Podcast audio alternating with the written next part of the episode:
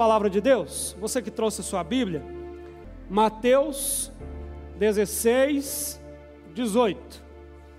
Jesus diz: Eu lhe digo que você é Pedro, e sobre esta pedra edificarei a minha igreja, e as portas do inferno, né? Hades aí é inferno, as portas do inferno não poderão vencê-la.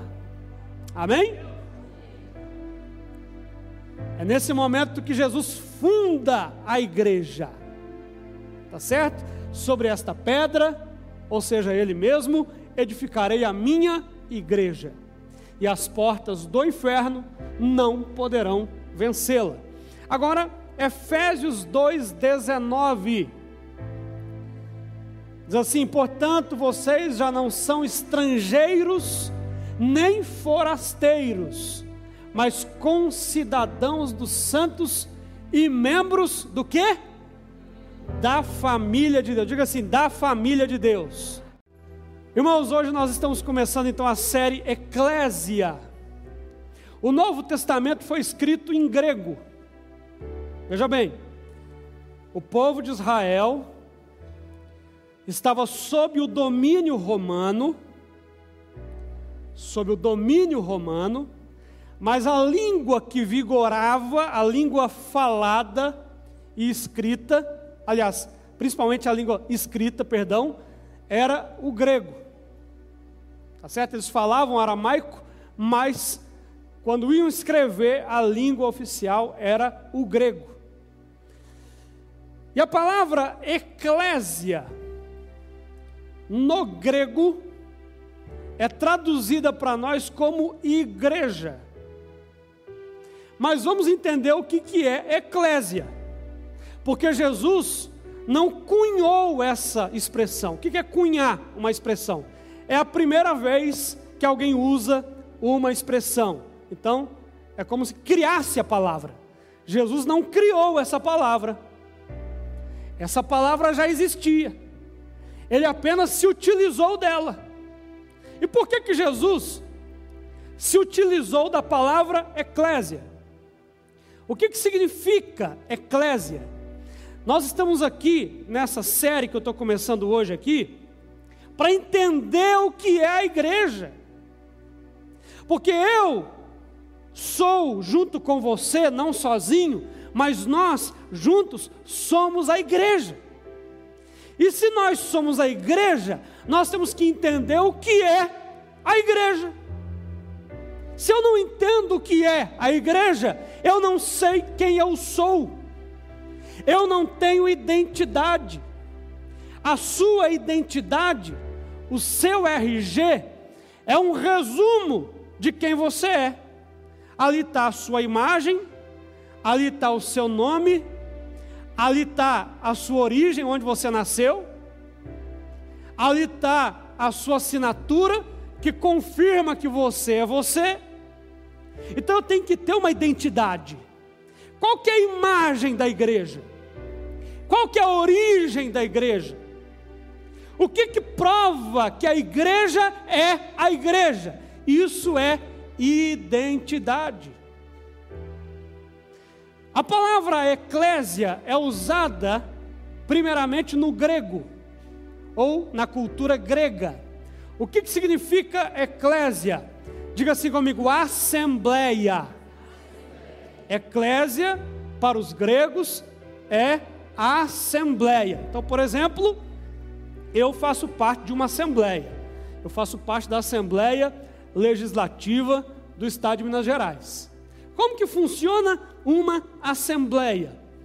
A assembleia, ela só tem sentido, preste atenção, ela só tem sentido quando ela se reúne. Então, a assembleia é um grupo de pessoas que se reúnem para deliberar sobre determinados assuntos. Agora, como é que nós nos reunimos na assembleia? Chega para mim aqui uma mensagem dizendo assim: o presidente da Assembleia Legislativa, tal, tal, tal, tal, convoca as deputadas e os deputados para reunião tal dia e tal horário. Então, nós nos reunimos porque dá na cabeça da gente? Não. Nós nos reunimos quando somos convocados. Então veja bem, a eclésia é uma assembleia, e a assembleia só se reúne quando é convocada, e se reúne porque é convocada. Preste atenção, para você começar a entender o que é a igreja. A igreja é uma comunidade, a igreja é uma assembleia que é convocada por Deus a se reunir.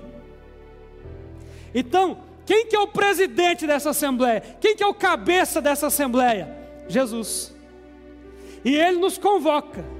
Ele diz assim: onde estiverem, dois ou três, o que? Reunidos em meu nome, ali eu estarei.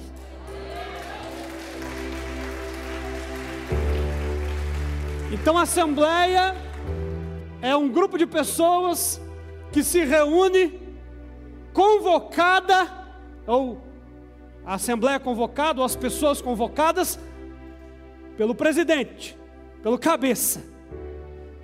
Então vir à igreja, irmãos, não é uma opção, é uma, é uma convocação. Quem está entendendo, diga amém. Vir à igreja se reunir pelo menos uma vez na semana, de preferência duas, não é opção, é convocação. Jesus nos convoca a estar aqui. Mas aí, os romanos, porque havia ali um, um sincretismo cultural, ou seja, uma mistura de culturas, os romanos começaram a adotar também esse termo, eclésia. Mas como é que os romanos usavam o termo eclésia?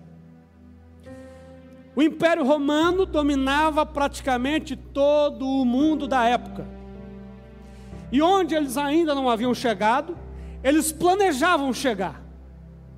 Só que Roma tinha um segredo para conquistar territórios. Eu não sei se você sabe, mas eram muito poucas as baixas no exército romano. Porque Roma não dominava pela força. Eles não chegavam com armas em punho dominando uma determinada cidade. Como é que Roma dominava uma cidade? Eles tinham um grupo de pessoas. E a esse grupo davam o nome de, adivinhe? Eclésia. Que grupo era esse? Olha só. Na eclésia romana tinha médico, tinha advogado, vou falar das profissões de hoje. Tinha advogado, tinha padeiro, tinha dono de supermercado, tinha açougueiro, tinha pedreiro, tinha engenheiro, tinha dentista,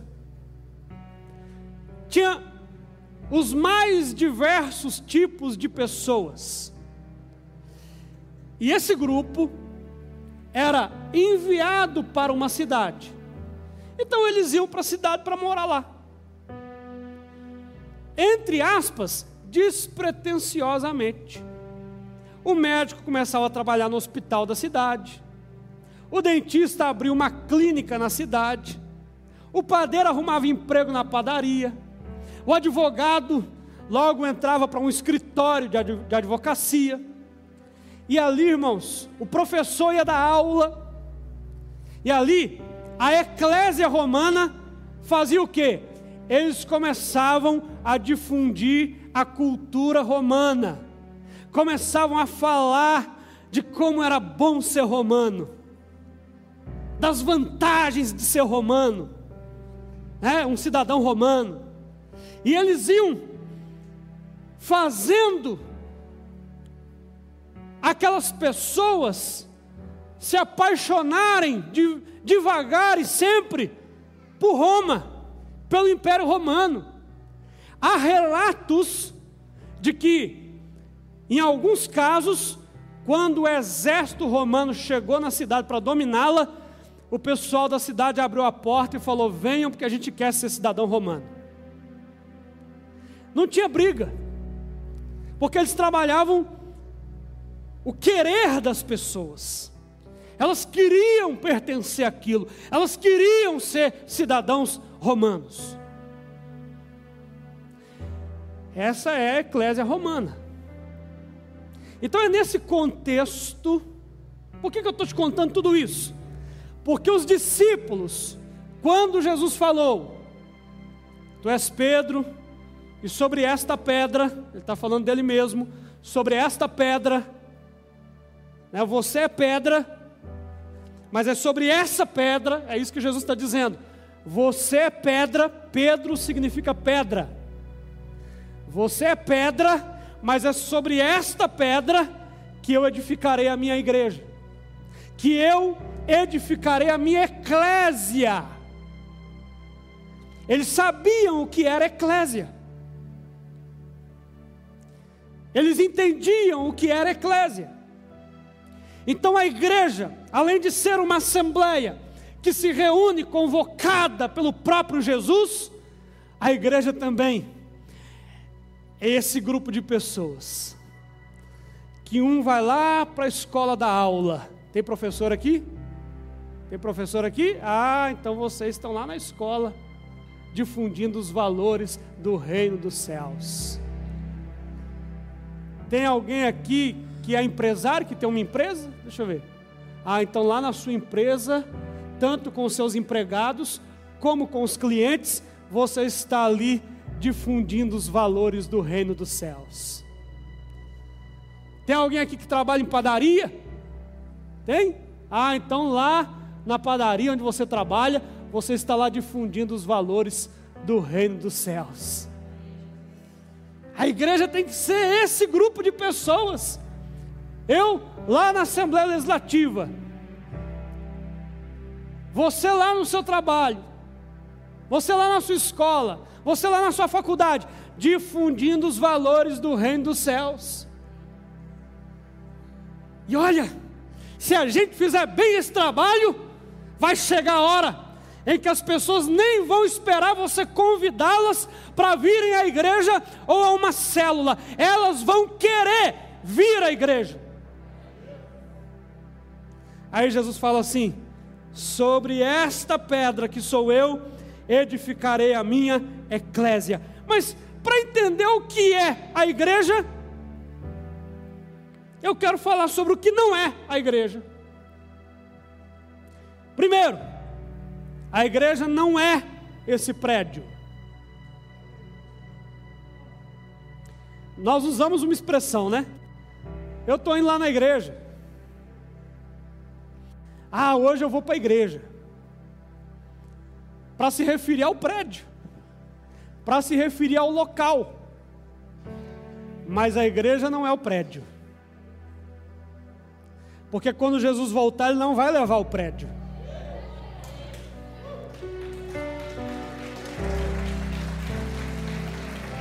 Aleluia! Quando Jesus voltar, Ele não vai levar a poltrona, essa que você está sentado. Nem esse uniforme bonito do diaconato não vai subir. Sabe quem que Jesus vai levar? A eclésia, a igreja, a noiva. Então a igreja não é o prédio. A igreja não é um clube social. Ah, eu vou para a igreja ver se eu arrumo uma namorada. Fiquei sabendo que lá está cheio de gatinha. Eu vou lá arrumar uma namorada. O sujeito pode até vir com essa intenção, mas quando ele chegar aqui, Jesus pega ele. A igreja não é um clube social. Ah, eu vou lá para a igreja que eu estou precisando fazer amizade. Entenda bem, tudo isso está no contexto da igreja. Onde você acha que eu conheci a pastora Gabi e casei?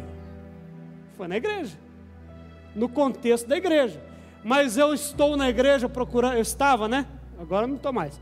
Estava na igreja procurando namorada? Não, mas encontrei alguém na igreja. Eu estou aqui na igreja para arrumar amigo? Em primeiro lugar, não, mas eu vou ter amigos aqui. Então a igreja não é um clube social. Ah, eu vou lá para a igreja que eu fiquei sabendo que tem um encontro de homens lá, que o pessoal faz um churrasquinho top. E é top, hein? É top, é ou não é? Vocês estão jogando truco lá, não? Vou, vou, vou para lá. O pessoal lá tem uma peladinha lá todo sábado, eu vou para. Tudo isso pode estar no contexto da igreja, mas igreja não é isso.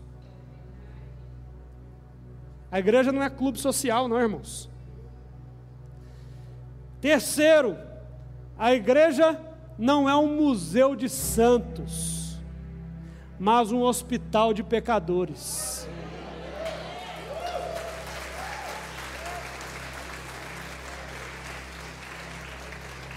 A igreja não é um museu de santos. Ó, que você vê aqui, está aqui esse espécime aqui é um santo de primeira qualidade, ó.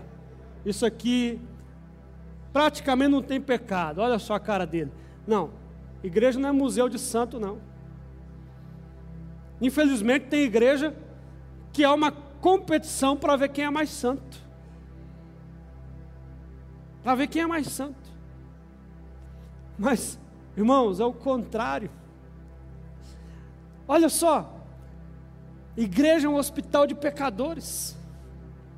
Igreja é um grupo de pessoas que não merece, mas que recebe pela graça.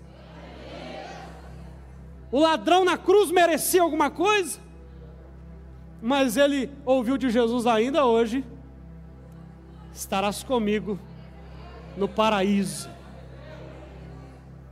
Que a igreja é esse lugar de resgate, de transformação, de vida, de cura, de libertação. Olha só, hein? Segura aí que tem mais. Hoje eu estou inspirado. Graças a Deus. É Ele que usa, né, irmãos? Agora, Deixa eu falar para vocês uma coisa importante sobre a igreja. A igreja é o ambiente da presença de Deus. A igreja é o ambiente da presença de Deus. A presença é uma coisa muito importante na Bíblia. Quando Adão e Eva pecam, eles são expulsos do Éden. O que, que significa ser expulso do Éden? Ah, pastor, é deixar de viver no paraíso, é deixar de viver é, é, comendo do bom e do melhor. Não, ser expulso do paraíso é ser expulso da presença. É ser privado da presença. Qual que é então o resultado do pecado? O homem fica privado da presença, porque até então todos os dias o pai vinha até o paraíso e fazia uma caminhada com Adão. Todo dia. A presença estava ali. Mas com o pecado o homem perde a presença. Um dos nomes de Deus, um dos nomes de Jesus, Emanuel. Deus conosco, Deus entre nós é Deus de volta.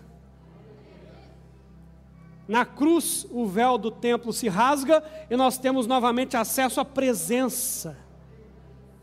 Então, igreja, guarde isso, é o ambiente da presença de Deus. Você pode sentir a presença de Deus lá na sua casa orando? Pode, claro. Você pode sentir a presença de Deus é, é, no, no seu carro enquanto você dirige e ora? Pode, claro mas é na reunião da igreja que essa presença fica mais evidente. Quando é que o Espírito Santo veio sobre a igreja? Quando ela estava reunida. Atos capítulo 2. Eles estavam reunidos, todos no mesmo lugar, e aí o Espírito Santo vem. Então você sente a presença de Deus na sua é, é, oração lá no quarto, na sua oração lá no banheiro, na sua oração lá no carro, mas é na reunião da igreja que essa presença se torna mais evidente. Quem entende isso, diga amém. Mas agora, eu quero entrar aqui nesse conceito que a gente viu no segundo texto de Efésios. A igreja é uma família, uma família de Deus. Pai. Você sabe que para os judeus, chamar Deus de Pai era uma coisa completamente absurda. Para eles, ele era o Senhor, para eles, ele era o Todo-Poderoso, para eles, ele era o onisciente, o onipresente, o onipotente. Para eles, ele era é, Jeová, mas Pai. E a palavra que Jesus usa é a palavra que a criança usa para se dirigir ao seu pai, Abba, que seria o equivalente a papai ou a paizinho, ou se fosse na Bahia seria painho. Isso é novo, irmãos. Você pode chamar Deus de Pai, Ele é seu Pai, você é seu filho. Jesus é nosso irmão, nós somos co-herdeiros com Ele, nós somos concidadãos deste reino, somos a família de Deus. Família tem a ver com linhagem, parentesco, Sabe o que, que define lá, se você digitar no Google, você vai achar essa definição. O que, que define família? Família é um grupo de pessoas que tem um ancestral em comum. Família é um grupo de pessoas que tem um ancestral em comum. Aí o menino falou com o pai assim: Pai, de onde que nós viemos? Qual que é o nosso ancestral? Aí o pai falou assim: Ah, meu filho, Adão e Eva. Nós viemos de Adão e Eva. Aí o filho falou assim: Mas a minha mãe, pai, falou que nós temos um ancestral em comum com o macaco. Aí o pai falou assim: Meu filho, uma coisa é a minha família, outra coisa é a família da sua mãe.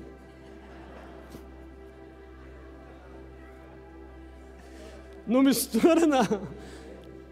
Mas brincadeira à parte, irmãos, a nossa origem nem é Adão e Eva e muito menos o macaco. Sabe qual que é o nosso ancestral em comum? Deus. Deus. É isso que faz da gente uma família. Nós temos o mesmo pai. Nós temos o mesmo pai. Você pode falar para quem está do seu lado? Nós temos o mesmo pai. É. Como que faz para você ser de uma família, irmãos? Se você chegar para mim e falar assim, Pastor Leandro, eu queria ser da sua família. Aí eu vou te dizer como que você pode ser da minha família. É fácil. É, é só você nascer aqui.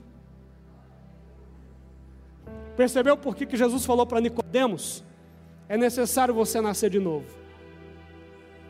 Você tem que nascer nessa família aqui. Quando você nasce aqui, você é dessa família. Eu não sei como que você chegou aqui na igreja, mas se você está aqui, você é dessa família. Você é dessa família. Não troque de família, de família não se troca. Você é dessa família. Eu não escolhi a família que eu nasci. Eu amo a minha família. Eu não quero ser de outra família. Agora vamos lá. Como que você nasceu lá na sua família? Eu estou falando agora da igreja como família. Domingo que vem eu vou trazer, nós vamos trazer a segunda imagem da igreja. A primeira é família, a segunda é edifício, prédio, é. E a terceira é corpo. Hoje eu estou falando da igreja como família. Como é que você nasceu na sua família, meu irmão, minha irmã? A primeira coisa que aconteceu para você nascer: intimidade entre o seu pai e a sua mãe. Quem aqui nasceu de mulher? Deixa eu ver. Todo mundo? Então, se você nasceu de uma mulher, é porque certamente teve intimidade entre o seu pai e a sua mãe. O que, que gerou você? Intimidade entre o seu pai e a sua mãe. O que, que gera almas na igreja? Intimidade da noiva com o noivo. Se essa noiva aqui, que somos nós, não tiver intimidade com o noivo, então a gente não vai gerar nada. Mas se a gente tiver intimidade com o noivo, então nós vamos gerar. Nós vamos gerar. Não só filhos como frutos. Mas aí tá bom. Você foi gerado, ficou nove meses, ou sete meses, ou oito meses na barriga da sua mãe, e aí um dia você nasceu. Se você e eu estamos aqui, é porque nós fomos gerados pela intimidade da igreja com Deus, ou com Jesus, do noivo com a noiva. E sabe quando é que nós nascemos? Pergunta assim para mim: quando é que nós nascemos? Não, não estou sentindo que você está curioso, não. Pergunta assim: quando é que nós nascemos? Melhor a encenação aí. Quando é que nós nascemos? No batismo. No batismo. Porque no batismo a gente sepulta o velho homem e ali nasce a nova criatura. Então você foi gerado pela intimidade do noivo com a noiva, da igreja com o cordeiro. E aí no batismo, finalmente, você nasceu. É por isso que o diabo tenta impedir as pessoas de batizarem, porque no batismo ela nasce. Ela nasce. Agora, não só foi gerado, como nasceu. É a palavra de Jesus para Nicodemos. Você tem que nascer de novo.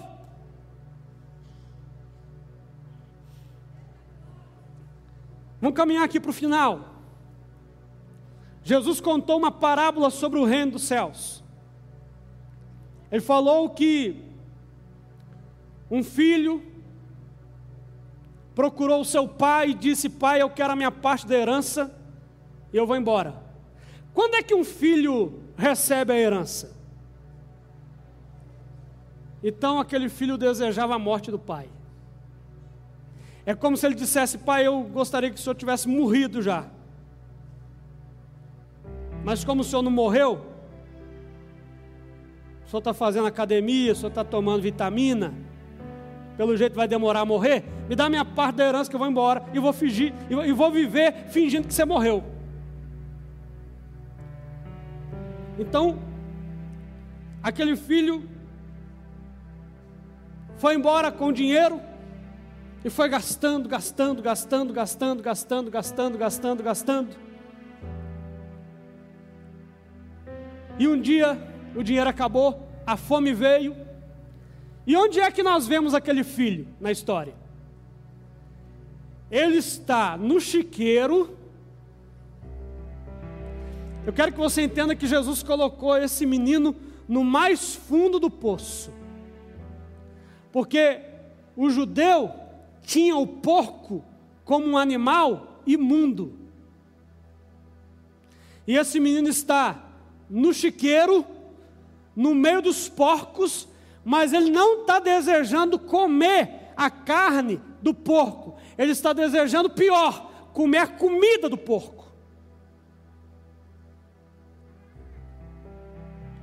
Veja o quão fundo no poço ele estava, desejando comer a comida do porco. Mas aí a Bíblia diz que ele cai em si, Lembre-se que essa parábola ilustra o reino de Deus. Então, como é que Deus é apresentado nessa história? Como Pai. Como é que nós somos apresentados nessa história? Como um daqueles filhos.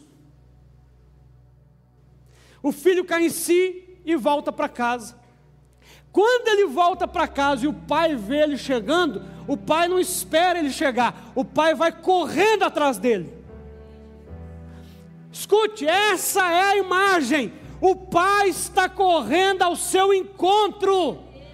O Pai está correndo ao seu encontro, não importa a sua condição, não importa em que situação você está, não importa se você está no meio dos porcos, desejando comer a comida do porco, fedendo a porco, o Pai vai ao seu encontro.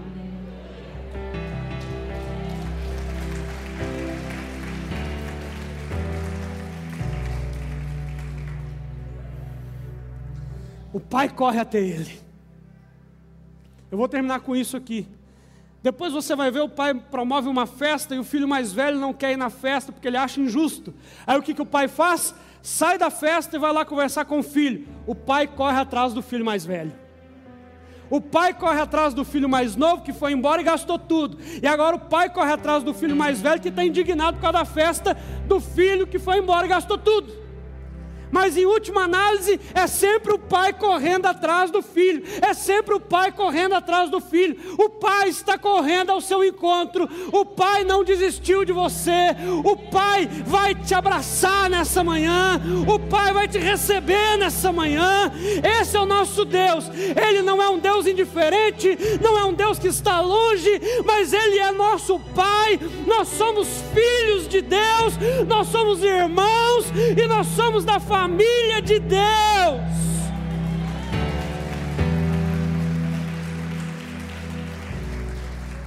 Fala assim comigo então, eu sou da família de Deus.